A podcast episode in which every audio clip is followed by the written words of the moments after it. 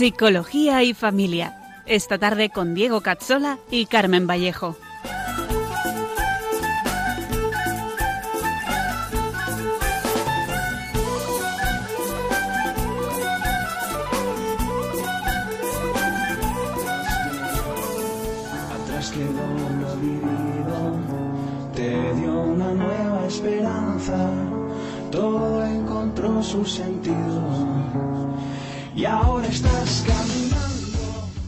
Bienvenidos a nuestro programa Psicología y Familia con Diego Cazzola y Carmen Vallejo, un programa para profundizar en la psicología humana, la educación y la familia. Hoy con un programa muy especial en el que vamos a concluir la cuatrilogía dedicada a la afectividad y a las redes sociales. En unos segundos empezamos. Contra ti, están contra todo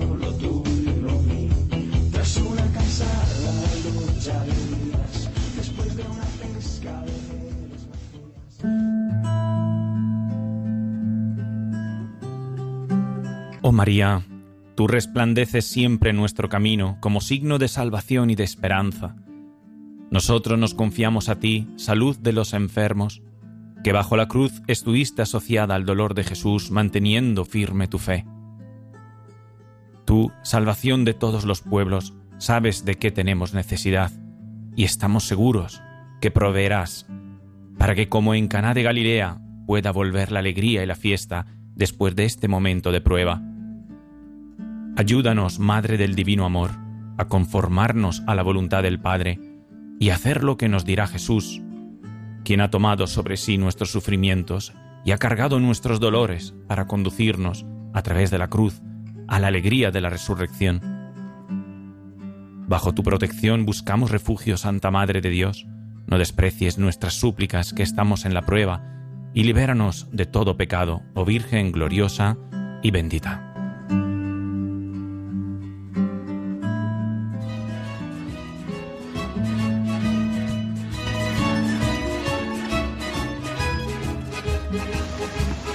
Bienvenidos a todos y feliz tiempo de Pascua. Bienvenida Carmen, ¿qué tal? Muy bien, ¿Cómo llevamos este confinamiento?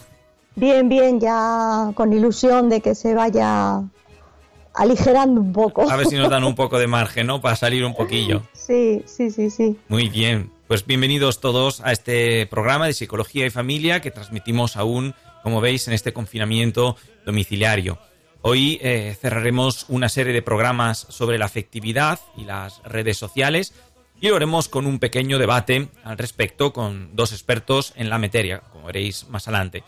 En nuestra primera parte del programa, dedicada al enfoque radical, eh, vamos ahora a resumir un poco lo más importante de estos últimos cuatro programas y luego en el tiempo para crecer debatiremos un poco eh, este tema a modo de mesa mm, redonda o, o- o un café con Carmen y Diego, no sé, para que podamos aterrizar todas las, eh, las ideas de forma práctica, sencilla, con eh, otros puntos de vista.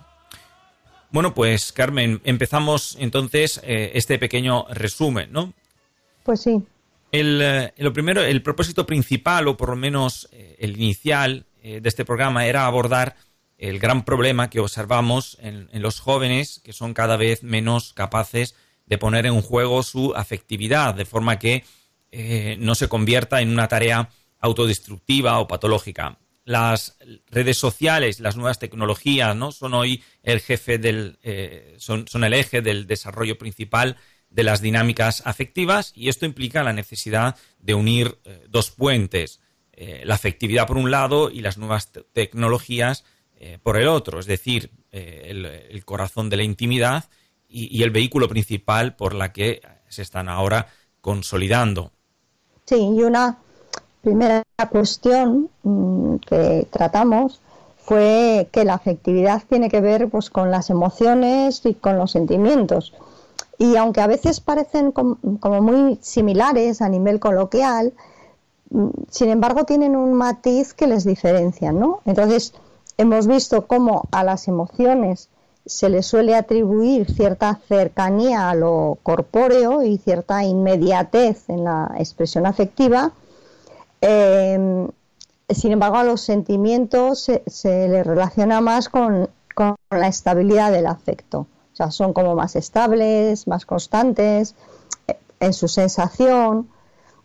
A la vez también son algo más difusos, es decir, son menos claros en nuestra percepción. Y el referente principal para asentar las bases sobre la afectividad, por donde empezamos, eh, este análisis eh, ha sido Santo Tomás de Aquino.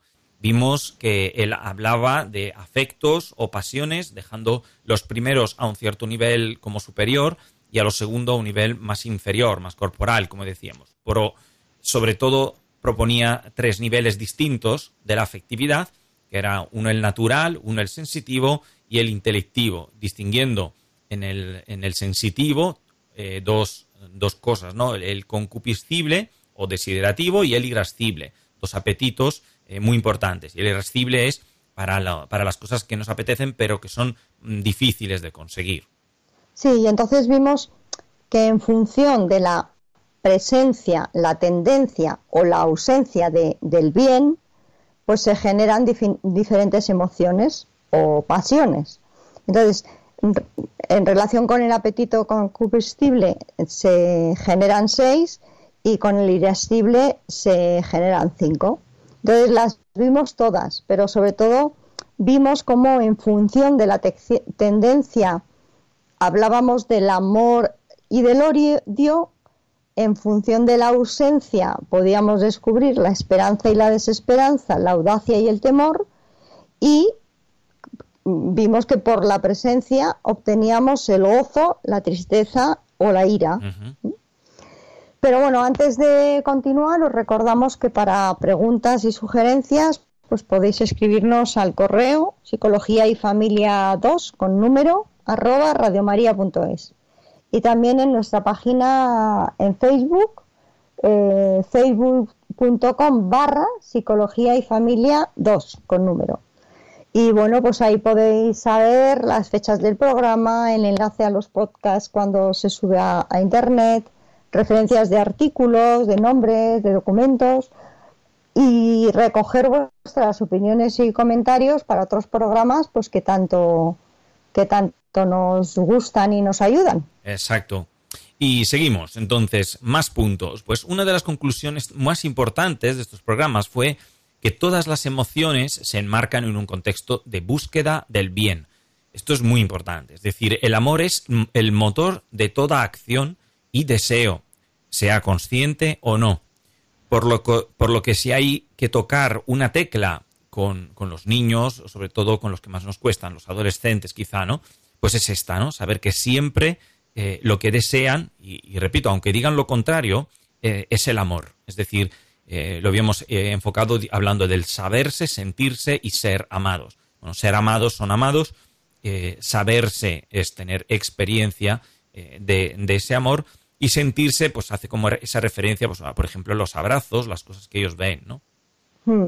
Y algo también muy importante que vimos es en la postura tomista es la, la relación que describía Santo Tomás entre la fe actividad intelectiva y la sensitiva, ¿no? Porque es importante esto porque plantea claramente una doble dirección entre el alma, en concreto la voluntad, y el cuerpo, distinguiendo así pasiones precedentes o consiguientes, ¿no? Las precedentes son mm, del cuerpo al alma, o, o podemos decir de abajo arriba, por lo que las pasiones impulsan a la voluntad a querer algo y las segundas, mm, o sea, las consiguientes son más bien de arriba a abajo, por, precisamente por la vehemencia de la voluntad que conmueven el apetito inferior. Y, decíamos que esa redundancia que hay eh, destaca un mecanismo afectivo muy importante. El ser humano puede cambiar, por eso es tan importante.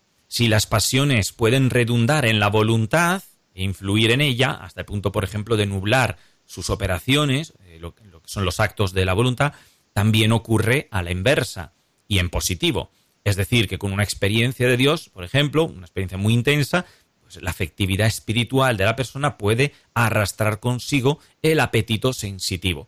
Es la base antropológica del por qué el desorden psíquico y físico puede ser reconducido por una vida en estado de gracia. Eh, Dios se ha reservado, digamos así, una vía concreta, muy tangible, digamos, para, para sanar y para elevar la naturaleza humana. Sí, y ya en los últimos programas añadimos el enfoque de nuestro querido Leonardo Polo, que aportaba pues un estatuto ontológico concreto a esa particular referencia atomista del alma hacia lo superior, que es propiamente nuestro acto de ser, nuestro espíritu o nuestra intimidad más profunda y constitutiva. Entonces centramos mmm, la atención en los afectos del espíritu, que son eh, mm, ese indicador de que cada persona es un proyecto de Dios. Eh, informan estos afectos del espíritu de si estamos caminando hacia la meta correcta o no. ¿Mm? Entonces, y vimos los positivos y los negativos y cómo se vinculan. Y esto es la gran aportación de, Leonardo Polo, Polo, ¿no? Mm, cómo se vinculan a los trascendentales, ¿no? Los positivos mm, hablamos que, que, son el gozo, la paz, la confianza, la esperanza, etcétera. Eh, mientras que los negativos pues son el odio, la inseguridad, la desesperación, la tristeza, pues que, que es una de las peores porque se vincula a la, al aislamiento y al no sentirse coexistentes, por lo que induce pues a la, a la despersonalización, ¿no? Y como último punto especialmente interesante sobre la afectividad, ¿no? y que es uno de los descubrimientos más grandes, yo creo, de la antropología católica y más reciente, y de hecho se sigue trabajando en ello, es la modalidad afectiva. Eh, lo tratamos apenas en el último programa, donde vimos cómo ese amar personal que nos constituye tiene dos modos de dinamizarse, por decirlo de una manera sencilla. Una es saliendo de sí mismos y, eh, es, es, decir, dándose eh, desde, como decía Blanca Castilla, que más promueve este enfoque, y que es más propia del varón, el amar desde. Y otra que es el aceptar, el aceptando en, que es propia de la mujer y que no es menos, por ejemplo, que amar desde. ¿no? Simplemente son eh, dos modos complementarios. Sí, es decir, cada persona es apertura de sí misma pero se pueden abrir de un modo diferente y complementario. Y esto es lo que parece que ocurre entre el varón y la mujer. El modo de abrirse del varón y de la mujer es distinto, no solo en lo físico y psíquico, sino desde el centro de su ser, el ese, que es la, que es la persona. Y, y, y, antes de terminar con esta recopilación de ideas centrales sobre la afectividad que hemos tratado en los cuatro anteriores programas, vamos a escuchar una canción bastante conocida en honor a María, ya que estamos eh, en, en, el mes de mayo. ¿no? Es una canción de Mis mamás son dos, reinterpretada por José Manuel Montenegro. Tengo en casa mi mamá, pero mi mamá son dos. En el cielo está la Virgen, que es también mamá de Dios. Las dos me quieren a mí. Las dos me brindan su amor.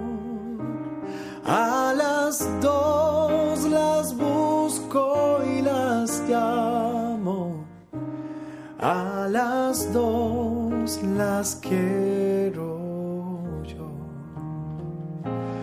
Cuando llamo a mi ella viene sin tardar. Mi mamá del cielo viene. Si me acuerdo de rezar cada día, mi mamá me da un beso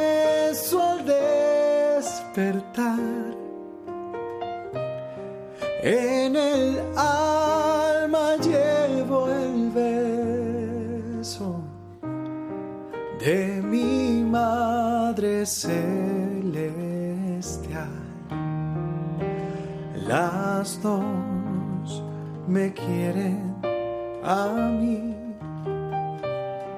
Las dos me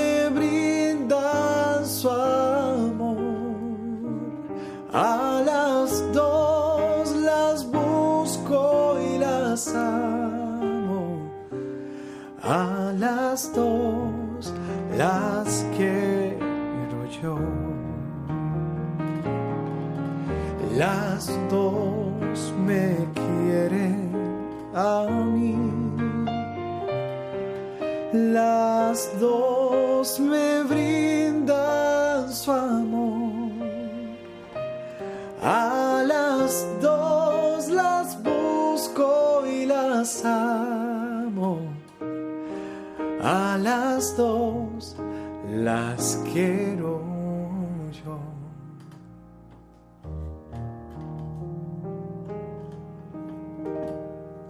Las dos me quieren a mí, las dos me entregan su amor, a las dos las busco y las llamo, a las dos las quiero yo. Qué grande poder cantar con una mamá, eh, contar con una mamá en el cielo, ¿no? Sobre todo en un tiempo eh, tan sufrido y eh, desconcierto. En, eh, en no pocos momentos el hombre ha tenido que pedirle a su madre del cielo intercesión y protección. Yo creo que este es un tiempo de extrema necesidad, así que no olvidemos rezar todos los días el rosario y pedirle su ayuda. Bueno, Carmen, pues eh, nos queda por resumir un poco la parte de, los, eh, de las redes sociales que hemos estado viendo en la segunda parte, ¿no? De todos los programas. Sí, básicamente hemos visto que las redes sociales son pues el centro y el eje de los jóvenes alrededor del cual está girando el crecimiento afectivo. Y el hecho de que el mundo digital se haya impuesto para ve- vehicular las necesidades afectivas, pues las demandas, las respuestas, el estilo, etcétera, pues ha generado unas consecuencias muy concretas. Pues vamos a ver eh, las principales y, y luego ya entramos en debate en nuestra siguiente sección. A ver, bueno, pues eh, primero se da una menor carga de la relación personal y cara a cara. Esto es una realidad, ¿no? Que se impone. Eh, no se miran eh, cara a cara. Están detrás de un chat, por ejemplo, o detrás de un archivo de audio. Se, se idealiza con más facilidad a quienes nos gustan. Si ya idealizamos, ideal- idea- y, si ya idealizamos mucho a quien nos gusta, imaginemos eh, de esta forma. Se sube además tanto el, el, el listón que aumenta la frustración de muchos, ¿no? Baja la autoestima, se desordenan las prioridades humanas, eh, por ejemplo, menos peso de la familia, de la amistad, eh, que se, se va haciendo cada día, etcétera. Eh, yo diría cuatro que se impacienta el estado de ánimo, más, digamos, hambriento de inmediatez, ¿no? De, en realidad es un deseo de plenitud que nos llega, entonces nos pone más nerviosos y un- aumenta las obsesiones por un estilo de vida concreto y que está un poco, digamos, carica- caricaturizado, ¿no? es un poco irreal, ¿no? Bueno, un poco no, es bastante irreal y eh, aumenta también eh, aumentan los eh, las patologías ¿no? como las autolesiones que hemos estado viendo y el Sí. desorden moral Eh, de repente todo vale para conseguir una autoestima digital aunque hay que mentir aunque la foto tenga 50 filtros para parecer lo que no es vale perder horas en el móvil vivir una mentira hacia la vida digital romper con lo aprendido de la vida real despreciar el valor del cuerpo por ejemplo, enseñando lo que haga falta y a quien sea necesario con tal de encajar, y eso, claro, genera mucho, mucho dolor y mucha distorsión. Yo diría que un último punto que hemos estado viendo es que finalmente, eh, eh, para salir de este mundo y este dolor tan grande que se genera al, al ver que nada lleva a cumplir el deseo eh, de verdad, de amor y de belleza que sentimos dentro, pues aparece el dejarse llevar ¿no? por emocio- emociones eh, autosuicidas, aislantes, eh, deprimentes, que en muchos casos están afectando a los jóvenes de, de- de muy y, y cada vez más temprana edad. ¿no? Da un poco miedo lo temprano que se está poniendo eh, Mm. esta distorsión. Bueno, estáis escuchando el programa de Psicología y Familia con Carmen Vallejo y Diego Cazzola. Estamos resumiendo las principales ideas sobre la afectividad que hemos mm, venido tratando en estos últimos cuatro programas y las consecuencias del mal uso que se está dando eh, de las redes sociales y las eh, tecnologías. Vamos a, pasar, vamos a pasar ahora a la segunda parte de nuestro programa, secciones para crecer. Bueno, y ya sabéis, para preguntas y sugerencias os recordamos que podéis escribirnos al correo psicología y familia 2 con número arroba radiomaria.es o consultar nuestra página de Facebook eh, facebook.com barra psicología y familia 2 también con número. En un segundo volvemos.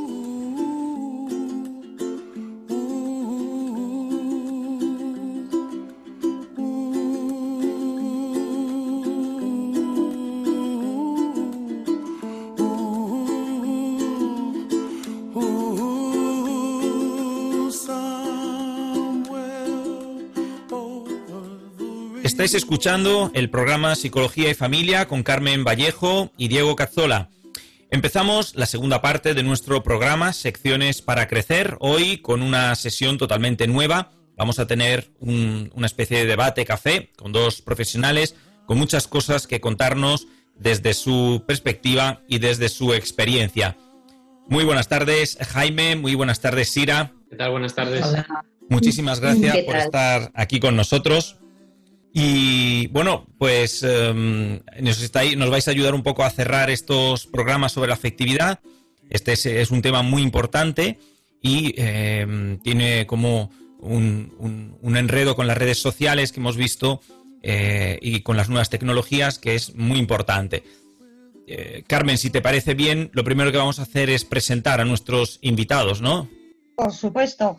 Pues a ver, Sira lleva más de 15 años dedicándose a la orientación familiar y al desarrollo personal, con una amplísima formación que, mm, que avala toda su tarea, ¿no?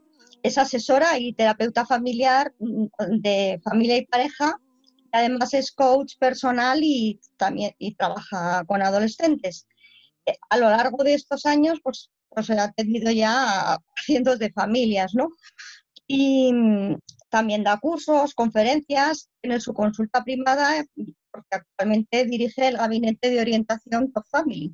Muy interesante. También tenemos a, Jaime, Jaime Serrada, es psicólogo educativo, profesor universitario, es educador en Give and Task y eh, máster en psicología de la familia y es colaborador nuestro en la sección de psicología del cine aunque lo más importante, como siempre decimos, el que está felizmente casado y es padre de seis hijos. Bueno, pues... Eh, perdona, yo no he dicho que Sira también está felizmente casada y tiene... Ah, pues sí. tres hijos. Muy bien. Bueno, pues más que partir de un debate ahora teórico, eh, creo que sería interesante entonces aterrizar lo que hemos estado abordando desde una perspectiva eh, más práctica, ¿no? Desde las posibles soluciones, si es el caso, eh, enlazar como mucho con los aspectos más teóricos para que se vea que no son solo teoría, ¿no? sino que son puntos de partida reales. Lo que, eh, lo que os preguntaría yo para empezar es qué opinión tenéis sobre la situación afectiva de los jóvenes. Eso es lo primero, ¿no? Que querría yo ver. A ver, ¿qué opináis? Bueno, la situación afectiva, así en general, de los jóvenes hoy en día, eh, yo creo que todos los que estamos en contacto con ellos sí que solemos comentar que desde luego hay un cambio cultural grande, ¿no? Desde hace unos años, unos años siempre son indeterminados, ¿no? Pero en la última época es cierto que es un caballo de batalla. Desde luego en los centros educativos, en las relaciones personales con ellos, eh, es un tema complejo, complejo, porque la adolescencia hoy en día no sé si se puede decir que es más fácil o más difícil de la que vivimos pues hace, hace bastantes años, pero sí pienso que, los jóvenes, los adolescentes hoy en día en su ámbito afectivo pues tienen muchos retos, muchos retos que a veces no encuentran respuesta sencilla o satisfactoria en el entorno cultural en el que se desenvuelven. Entonces yo creo que la situación afectiva es, es compleja, como siempre lo ha sido, pero hoy en más, hoy digamos si cabe más eh, pues pienso que es un reto fundamental en esta etapa precisamente, de las amistades, las relaciones más íntimas, la propia identidad, la construcción de las relaciones familiares. Es un tema, vamos, para dedicarse a ello en cuerpo y alma. Sí, yo la verdad que, veo en los jóvenes, eh, cuando tengo sesiones con ellos, pues es eso, que no acaban muchas veces, la falta no solamente es, eh, bueno, pues eso, la adolescencia, no la época esta, incluso la, prioridad que se le da al cuerpo, es que mm, no conocen, no saben bien lo que es amar. Entonces, eh, claro, mm, se desmorona todo el tema de la afectividad, ¿no? Que lo, principal es el amor, es el centro de todo. Y lo confunden, eh, a veces lo confunden. Otra vez simplemente se frivoliza porque no, bueno, pues no, no, separan mucho eh, cuerpo y corazón, ¿no? Separan mucho. Y, y, luego eso, el que quizás también yo siempre digo que un poquito puede culpa de los papás que les concedemos o no les enseñamos a amar, a entregarse en la, en la primera y segunda infancia y cuando llegan a la adolescencia pues es demasiado placer, demasiada comodidad la que, eh, o sea, no, yo no, nunca digo es que es egoísmo, porque eso parece como si fuera voluntario, ¿verdad? Cuando, qué egoísta, mm. ¿no? Cuando uno dice eso, es que lo haces voluntario, jolín, es que soy un egoísta nada más que para mí, es que no conocen otra cosa, es que no les hemos pedido nada, no, les, no saben lo que es amar, solamente han, han recibido, solamente han sabido lo que es que alguien les quiera a ellos, pero no es, condición necesaria, pero no suficiente el ejemplo, ¿no? Y pienso que a veces les falta ese, saber lo que es y muchas veces, fíjate que incluso más mayores, ¿no? De, 17, 18, eh, cuando haces una sesión de estas y descubres que es el amor y explicas y tal, pues el ser humano deseamos eso. Todos deseamos tener a alguien que nos quiera, que se entregue. Se empiezas a descubrirles y, ¿no? Muchas veces eh, los chicos también, pero las niñas como son un poquito más expresivas a veces, ¿no? Pues te dicen, ajo, yo quiero eso, ¿no? claro, ya, claro, claro. Una vez que te lo dicen, bueno, como dicen ellos, pues es verdad, ¿no? Yo creo que aquí todos tenemos, tenemos nuestra, nuestra partita de, partecita de, responsabilidad, si queréis llamarlo, ¿no? Claro. ¿Y cómo ves que hmm. se enlaza esta dificultad por descubrir el amor que, eh, al que están llamados con, con la familia? Es decir, ¿dónde pondríais vosotros más la necesidad de intervenir? Eh, ¿Es en la familia? ¿Es a lo mejor en el uso de las nuevas tecnologías? ¿Es un poco todo? Hombre, yo si me permites, eh, al hilo de cómo estaba en ese asunto, yo creo que es un poco todo. Efectivamente, también las nuevas tecnologías tienen, y estabais hablando el otro día de eso, tienen muchísima influencia y, y, es así, ¿no? Porque claro, se frivoliza más, no interiorizas tanto, no es el cara a cara. Eh, pero yo creo que de verdad tiene mucho que ver esa parte, o, si no hablo yo de esto a Jaime le coloco la otra, la otra sección, eh, si me permitís, es esto, ¿no? Y es que los papás tenemos mucho que ver, ¿no? Tenemos mucho que ver cuando, cuando tienen esa, esa, ¿no? esa edad, sobre todo pequeños también, pero de entre 6 y 12, pues hay que enseñar a amar. Y, una base que fíjate creo que falta muchísimo. Eh, yo cuando empiezo las sesiones sobre afectividad y sexualidad, em, paso como una hora hablando solo de amistad. Em, no, ¿nos parece que, no saben tener tampoco amigos? Claro, no saben amar, es que ¿qué es la amistad? Pues la base del amor, ¿no? Porque con tu pareja lo primero es tu mejor amigo, tu mejor amiga, si no, la pareja se va a hacer claramente, ¿no? Y esto sabemos ahora, pero cuando eres un crío, pues no, un adolescente, no. Entonces, si tú sabes tener a mí, no saben, o sea, no nos cuentan, a mí me, llama atención, a veces me cuentan, pues intentamos entrar a la discoteca, que a lo mejor tenían 17 y no tenían la edad, y ya sabéis que usan los carnes falsos, estas cosas que, bueno, mira, eh, tal, bien, pero, y entonces uno no pudo entrar y a las 2 de la mañana le dejamos en la puerta. ¿Perdona? O sea, sois un grupo de ocho amigos o amigas y, ah, bueno, es su problema. Entonces, ¿dónde está la... Te, cuentan cosas, ¿no? O uno ha cogido un pedo y, con perdón, pero este, y lo dejamos ahí tirado. ¿Perdona?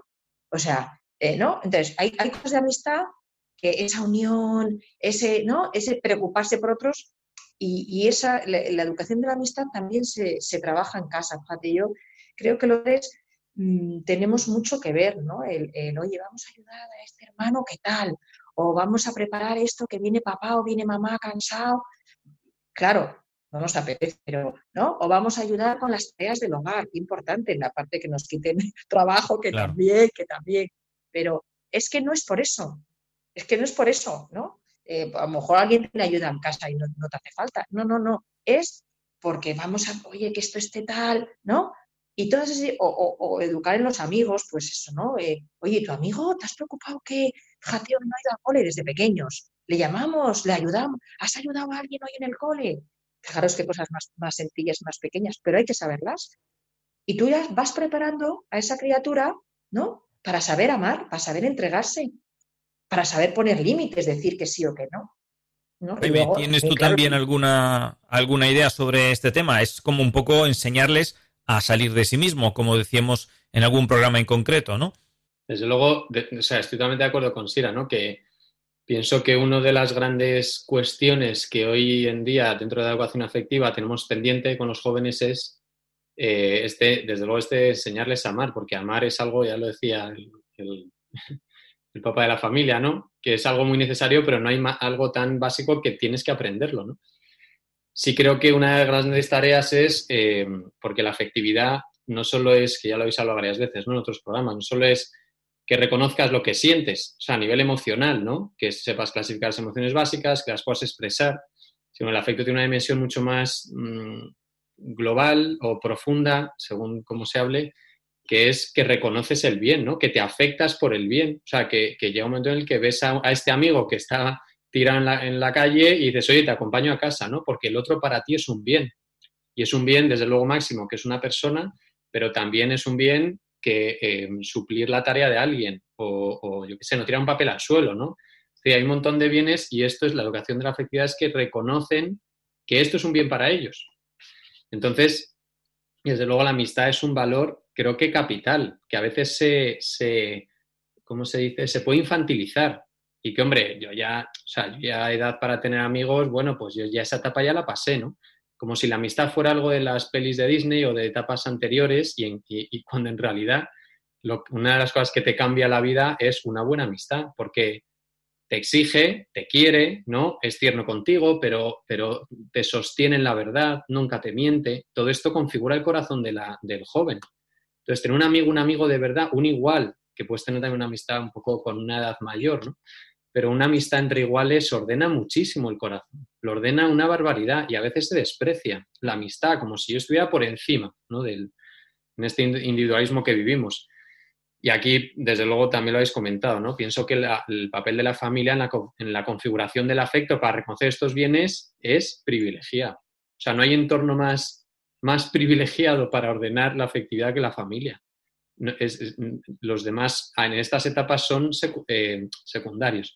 De un, segundo acceso, ¿no? digamos, de un, segundo círculo. Es verdad que eh, también durante la adolescencia la familia, aunque parece que este vínculo se rompe o se aleja, ¿no? tiene un papel muy importante.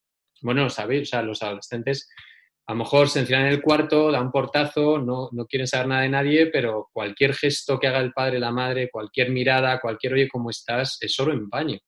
Aunque parece que pasas de mí, aunque tal, es como que lo beben, ¿no? Se lo beben a tragos. Porque es la, el vínculo genuino propio es, es el paterno filial. Bueno, es un poco de lío. Lo que sí quería decir en concreto es que eh, el, afecto se, se ordena y, se puede configurar para que reconozcan lo mejor que, el mejor bien para ti ahora mismo es ayudar a este amigo, llama a la abuela, dale un beso a tu hermano pequeño, ¿no? Y esto se, va, se va entrenando, no es de la noche, no es de, un día. O sea, lo vas entrenando en un, en un, mm. ambiente que te empapa, que así, aquí vivimos así, ¿no? Aquí al último se le espera, se come todos juntos, eh, cuando estamos hablando no se pone la tele, se, saluda al entrar y al, y al, irte, ¿no? Estas prácticas familiares que son siempre las mismas y siempre es, esto va asentando el corazón. Cuando en, la adolescencia tengan que iniciar sus propias relaciones, que lo tienen que hacer y tienen que desvincularse, digamos, de esta casa, de este hogar, lo hagan de forma, bueno, ordenada o semi-ordenada. Voy a, voy a añadir a una cosilla que es muy interesante, yo creo, Y es que estoy muy de acuerdo y, y, la familia es el primer sitio donde esto eh, se enseña. También eh, es, es, por un lado, es un salir de uno mismo. Todo lo que les estamos enseñando es a darse cuenta más del otro que tanto de nosotros, ¿no? Y, que aunque, aunque a veces las, las reglas que se ponen en casa parece que no, no, son, no son agradables, que no se las quieren respetar, sí que es cierto, y esto creo que es para los padres muy confortante, eh, las, las, las, asumen. Es un poco, por poner un caso, como cuando ves que le dices a tu hijo, eh, eh, ponte bien, come bien, ¿no? O siéntate bien en la mesa, y, un, y él siempre se lo tienes que repetir una y otra vez, y de repente un día te das cuenta de que su hermano pequeño está mal sentado, y ves como él le dice en plan, oye, siéntate bien. Y dices, pero si te lo tengo que decir yo todos los días, y ahora que lo estaba haciendo tu hermano, ¿cómo es que caes en la cuenta de eso y se lo dices? Bueno, porque con los padres a veces no lo hacen, pero con los demás sí. Digo que eso funciona, hay que tener esperanza, ¿no? Aunque, aunque nosotros no lo veamos porque sembramos, otros recogerán, pero bueno, es otro tema. Sí, sí, sí, totalmente, Diego. Sí, sí, yo tengo, yo en ese momento me acuerdo de un caso que he tenido de un adolescente que estaba, mm, vamos, en una de esos que cuestan, cuestan, con más bueno que el pan, pero pero bueno, también tenía su TDAH y tal, y tenía un hermano de, pues, siete años más pequeño que él, porque por el medio había, había otros, y lo tenía frito, lo tenía frito. Y un día hablando con él, le digo, pero vamos a ver, ¿por qué le haces esto a tu hermano? Y dice, porque no quiero que sufra lo que yo he sufrido. Y mis padres le están consintiendo demasiado. Entonces, él quería evitarle al hermano lo que a él le había pasado por esos comportamientos. Y entonces es, pues es lo que tú dices, ¿no? O sea, al pequeño le decía lo que a él le estaban todo el rato corrigiendo y, diciéndole. Entonces dice, no, no, es que quiero evitarle a mi hermano, pues a lo mejor no es la mejor manera de evitárselo, ya hay que enseñarte a, cómo evitárselo, pero tenía frito al pequeño para evitarle lo que él había pasado. pero que parecía que no había absorbido nada de lo de los padres porque estaba, seguía ahí dando la vara y lo había absorbido todo. Claro. Todo. Esto es que tenemos que sentirnos amados, sabernos amados, ¿no? Antes que mm, poder proyectarnos hacia los demás y hacer lo mismo. Entonces, aquí la cuestión ahora que viene es, ¿y cuando en una familia un chico por alguna razón no ha podido entrar en, esa, en ese aprendizaje, no ha sentido ese amor, Justo nos han escrito, eh, nos han pedido ayuda eh, al escuchar el programa anterior, una familia, eh, y decía eso, era una abuela que cuidaba de su nieta porque la madre de la niña era, estaba, tenía una cierta discapacidad, entonces estaba, no estaba presente, entonces la tutora era la abuela, ¿no? Pero claro, una abuela de casi 80 años con una cría de 14 años, iba bien hasta los 12 años y de repente, puff, ya empezó una vida completamente distinta, no quiere ir a misa, por internet y por mensajes de texto y las fotos que se mandaban y las cosas que se hacían, eh, podéis imaginar a lo que me refiero, evidentemente eran totalmente inadecuadas. Y claro, ¿y ahora cómo le hacemos entender a esta chica que lo que está haciendo es porque se quiere sentir apreciada y querida y que lo que está haciendo es desvirtuarse y, y maltratarse, ¿no? ¿Por dónde empezaríais para trabajar algo así? Porque esto es muy frecuente. Porque claro, las familias que tenemos hijos y les queremos, bien o mal, pero les queremos, lo pillan. Y cuando tú amas un poquito, eso se tira del hilo y sale todo bastante bien. Pero claro, donde hay más problemas y donde esto no se ha vivido, ¿qué aconsejáis eh, como lo más importante?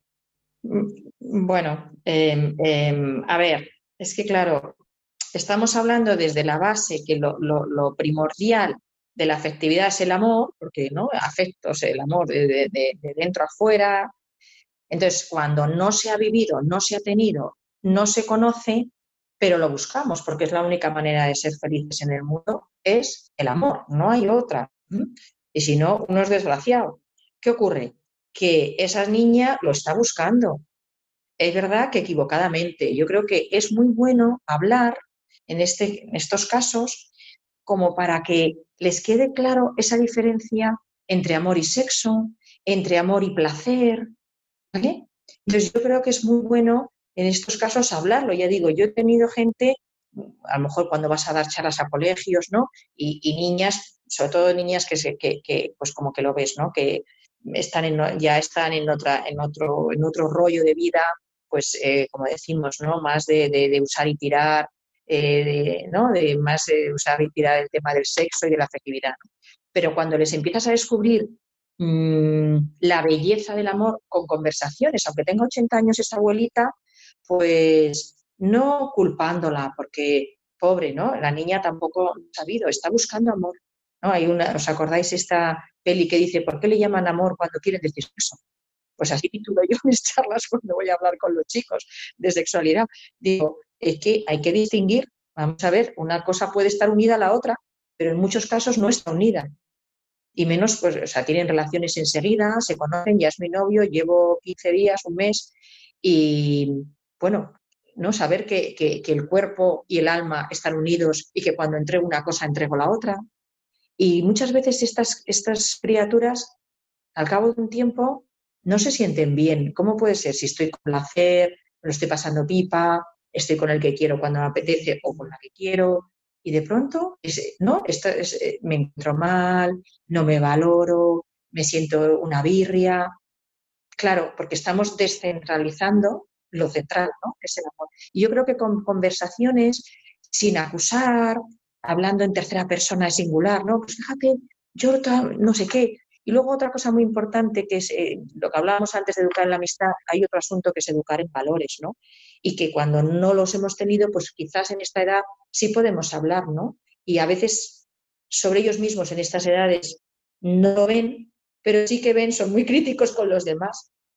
Si pones un, papelito y eh, vamos a escribir cinco valores, eh, aspectos que me gustaría tener del hombre de mi vida, a las chicas, o de, la, o de la mujer de mi vida, ¿no? Que para los chicos es como la madre de sus hijos y tal, ¿no? Empiezas a escribir qué cosas nunca pasarías. Pues que fuese agresivo, imagínate, ¿no? Dicen las chicas o eh, los chicos también que sean, ¿no? Cada uno va diciendo, ¿verdad? Y de repente empieza a decir cosas preciosas de personas que, que a lo mejor por fuera nunca lo, lo, hubieras pensado. Deshacerles pensar, hacerles reflexionar como tú decías, Diego, mm, parece que cae en saco roto y que te están como, no, ah, ni caso, tal, no me digas nada. A las abuelas les, les escuchan un poco más que a los padres en estas edades y, y animo a que tengamos conversaciones, pues fíjate lo que la radio, ya han hablado de esto. ¿Tú qué opinas? No solo como una chapa ahí, dándole la chapa a una charla, porque esto, una, esta edad ya sabemos que no, no, no, no lo va a aguantar. Pero ¿qué opinas de esto? Y fíjate, está pobre, fíjate, oye, ¿no? Como haciéndoles reflexionar. Yo creo que todos estamos llamados al bien, a la belleza, eh, ¿no? Al amor. Entonces, cuando tú hablas de cosas preciosas, de cosas buenas, te lo compran, ¿no? ¿O qué? ¿Eh? Claro, sí, sí, eh, efectivamente, o sea, tener paciencia, ¿no? De que pase ese tiempo, mantener las reglas firmes y, y saber que las cosas se están gestando en niveles que no se pueden ver, sobre todo en ese rango de la, de la adolescencia. Jaime, ¿se te ocurre a ti alguna cosa también eh, dirigida a decirle a los padres y cómo puedo ayudarles? Porque, claro, desde, desde la terapia nosotros lo estamos viendo, pero me gustaría ver desde los padres qué pueden hacer eh, cuando ven hmm. que se les va. Yo, bueno, por ser muy breve y, que, que las cosas eh, sencillas a mí siempre me han ayudado. Entonces, yo creo que hay dos grandes patas o dos grandes áreas que sí creo que en esta etapa hay, hay muchas, o sea, son, ¿vale? Pero yo, eh, mm, se me ocurren dos principales, que son la confianza y la comprensión, ¿no? Siguiendo, recogiendo lo que ha dicho Sira, de hablar, la comunicación, el no juzgar, que esto yo lo meto dentro de comprender, ¿no? Cuando preguntas a un hijo, es, espera a su respuesta, porque si has preguntado es que te interesas por él, de verdad te interesas por él, es, espera respuesta que, que, sea. a lo mejor la respuesta no te gusta, pero es la respuesta que tiene o que trae, ¿no? A nivel emocional, a nivel afectivo, cómo está. Entonces es acoger también sus propias incomprensiones personales, que hay veces que no saben ni, ni, ni, por qué sienten lo que sienten, ni por qué están enfadados, hay veces que se levantan eufóricos total y hay días que no quieren levantarse de la cama, ¿no? O sea, hacerse cargo, digamos, como adultos de, la situación que viven, que para ellos, en primer lugar, no es fácil. Que a veces desde fuera pensamos que la adolescencia, yo escucho un montón de cosas, ¿no? Como ya se pasará, como si fuera una enfermedad, ¿no? A ver si dura poco. eh, es, una, es una etapa de la vida que, que marca, que marca de por vida. Muchos tenemos experiencias luminosas en la etapa de la adolescencia que te han, que te han ordenado la vida de adulto muchísimas veces, ¿no? Y, y has tenido otras que dices, madre mía, ¿no? Si mis hijos supieran a lo mejor lo que era yo a su edad. Entonces, esta comprensión creo que es fundamental, comprenderles aún en la incomprensión. Pero mi, mi labor como padres es buscar la comprensión, o sea, en el fondo de mi corazón, aunque esté súper enfadado contigo, aunque me sienta ofendido por lo que dices o por tus gestos, ¿no? O sea, creo que tenemos que llamar a una responsabilidad de, de poder eh, mirar más allá, mirar más allá. Como adultos, que que en teoría no tenemos más capacidad en este sentido de auto, autogestión, autorreflexión. No siempre es fácil, ¿no? Desde luego. Y luego la otra gran área creo que es la confianza. La confianza. O sea, creo que, que es en el, este como un hilo de oro, ¿no? Como el vínculo, eh, porque podrán estirar mucho la cuerda, ¿no? Podrán a veces decir, pues eh, rompo todos los, los principios que has querido educarme, ¿no? Y no entiendo esto, no entiendo esto, y ahora pero, pero hay un vínculo conmigo que, que aunque el hilo sea muy finito, muy finito, pero, pero está. Y entonces este vínculo creo que hay que protegerlo muchísimo. Entonces, ¿cómo generas una confianza en una relación? Pues siendo honesto, no mintiendo, cumpliendo las promesas, eh, haciendo cosas que a lo mejor te cuestan, pero soy coherente. Si siempre te he dicho esto, ah, lo seguiré diciendo y sé que no te gusta y te duele, pero la coherencia es muy potente. Eh, ¿Qué más? Queriéndoles como son, dándoles oportunidades de, expresarse, de opinar. A lo mejor piensan muy diferente a nosotros en temas accesorios como yo que sé, el deporte, algo social, incluso la política. Bueno, pues di lo que quieras. O sea, aquí se te deja. Si no puedes hablar con libertad aquí, ¿dónde vas a ir a hablar? ¿no? O sea, que no te sientas juzgado. Aunque me cueste lo que estás diciendo y, me, y te lo puedo decir, me cuesta escuchar esto que dices, ¿no? Porque yo no estoy de acuerdo o me duele y por qué piensas así. Entonces esta confianza se forja, es verdad que desde que nacen, pero nunca, nunca, nunca se puede tirar la toalla. Nunca. Eso iba a preguntarte justo, porque yo he oído pocos casos, pero los he escuchado, padres que han dicho no puedo más, tiro la toalla. Desde incluso sus propios hijos eh, pensar en eh, eh, perder la tutela. Muy duro.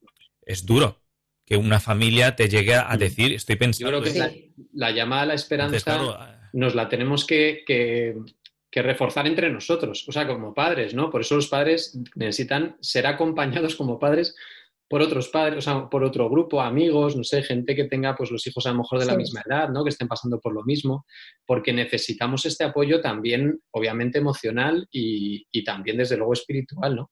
Pero nunca es tarde para descubrir el amor. O sea, no, nunca lo es. Y a la experiencia personal de cada uno, anda que no hemos ido y venido, entrado y salido, ¿no? De la propia iglesia incluso. O sea, nunca es tarde, nunca es tarde. Entonces, creo que es una tentación muy grande que hoy en día, a veces, eh, es, es, muy tentadora. O sea, ceder en lugar, pues eso, a las redes sociales, o a yo de esto no sé, pues él sabrá, ya se regulará. No, no, no, no.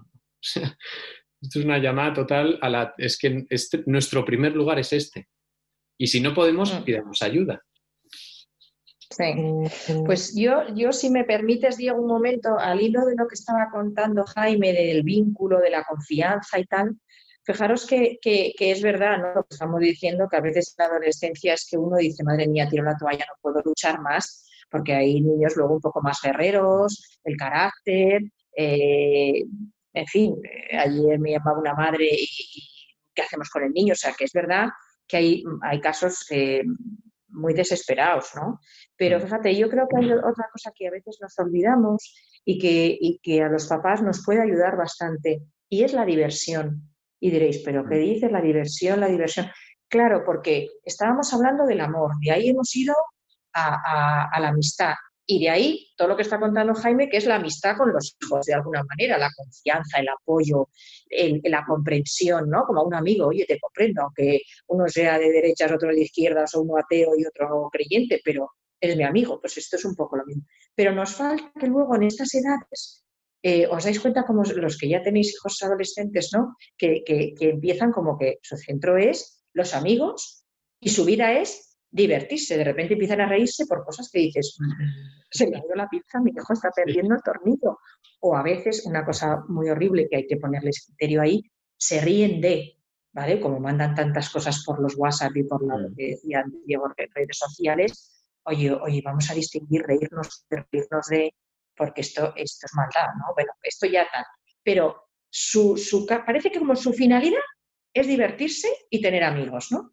Entonces, yo siempre digo que los padres tenemos también mucho poder si durante ese tiempo, y si no lo hemos hecho, pues lo hacemos durante la adolescencia, ponemos algo que nos divierta con ellos, que ya sé que nunca quieren ir con nosotros, ¿no? O sea, la verdad que vamos toda la familia a excursión, menos el adolescente. Vale, lo sabemos.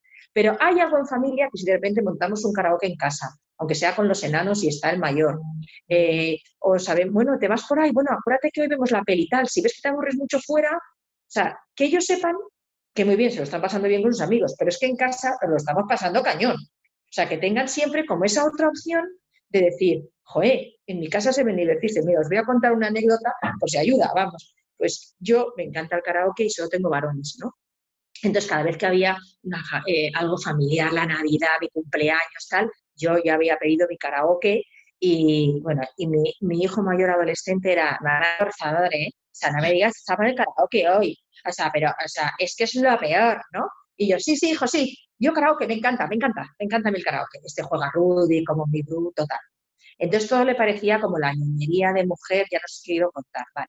Y yo ahí estaba con mi familia, cantando, mis hermanas. Bueno, de repente, 18 años, llego un día a casa y oigo como mucho ruido, ¿no? Y entonces me, asomo, a hay como un cuartito de estar, de juego y tal, y me asomo y veo a cinco tíos de 1,80, de 18 años, digo, anda, como con mucho música, digo, ¿qué hacéis? Nada, estamos todos aquí cantando karaoke. Digo, toma, Jeroma, ¿no? Toma, Jeroma. Al final, pues es que, pues... Eh, eh, algo queda, claro, algo queda en el fondo, siempre, ¿no? Imitan, imitan, o sea, pues como, como los papás, ¿no? Imitamos o estamos acostumbrados a, mm. entonces él da la idea, ¿no? Se me ocurre, es una anécdota tonta, pero que fijaros que, el, que ellos sepan y que aprendan y que les enseñamos a que hay una diversión sana, que no solo es beber o tener relaciones, o ¿no? que hay cosas muy divertidas, o hacer excursión, o ir al campo a por, yo qué sé, a por espárragos, ¿no? Pues al final repiten patrón y ves a que hacen los mismos planes con sus amigos, se lo proponen. Bueno, es que...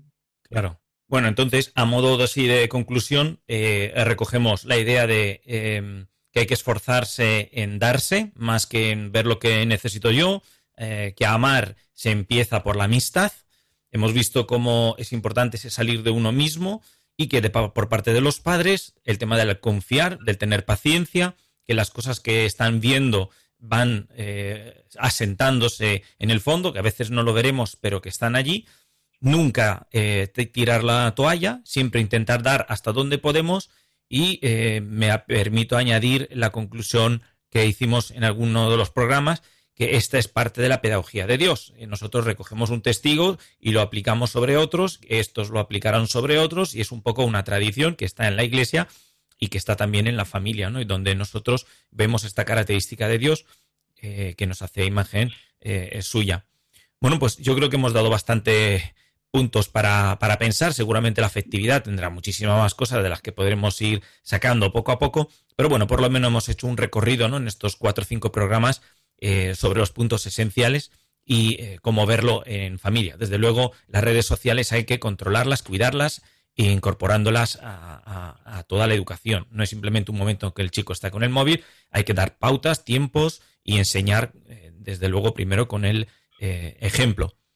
Pues muchas gracias, Jaime, Sira, por estar con nosotros, por acompañarnos en, en este cierre de, de programas. Ha sido eh, por mí un placer, también una novedad tener eh, a dos a la vez. Ah, pues gracias a vosotros. Gracias a vosotros. Adiós. Un saludo, hasta luego. Muy bien, pues hoy tampoco abriremos los micrófonos, ya que le hemos dedicado más tiempo a las primeras secciones y no estamos eh, ahora en los estudios, pero estamos seguros que habrá merecido la pena. Seguro que sí yo creo que ha sido muy interesante todo esto, ¿no? Y esto es todo, amigos de Radio María. Os dejamos con una nueva tarea, pensar todas las normas de la casa eh, de pasar tiempo con vuestros hijos, enseñarles la importancia de tener bien configurado el programa que usan, eh, que les abre las puertas al mundo digital, eh, sobre todo tener, confiar, tener paciencia, esperanza, a pesar de que sea difícil, que lo que estamos haciendo tiene, tiene, tiene su resultado, aunque no lo veamos nosotros, ¿no? Y esto es parte de lo que hace Dios con nosotros. Dios mediante nos volveremos a escuchar el 23 de junio a las 17 de la tarde con un programa en el que abordaremos, si Dios quiere, la psicología católica, sus pilares y cómo identificarla. Mientras, pues os invitamos a escribirnos a nuestro correo y formular vuestras preguntas en psicología y familia 2 con número arroba radiomaria.es o en nuestra página de Facebook eh, www.facebook.com barra psicología y familia 2 mm, con número. Y bueno, que el Señor os bendiga, os preserve, os sane del coronavirus y que recéis por nosotros, que nosotros rezaremos por vosotros. Hasta la próxima, si Dios quiere. Hasta luego, Carmen. Adiós a todos. Y feliz Pascua. Adiós. Bendigo tu nombre que es santo eres Padre, descanso y todo lo que necesito, mi Dios, me entregarás. Descanso en ti, descanso en ti, descanso en ti, descanso en ti, descanso.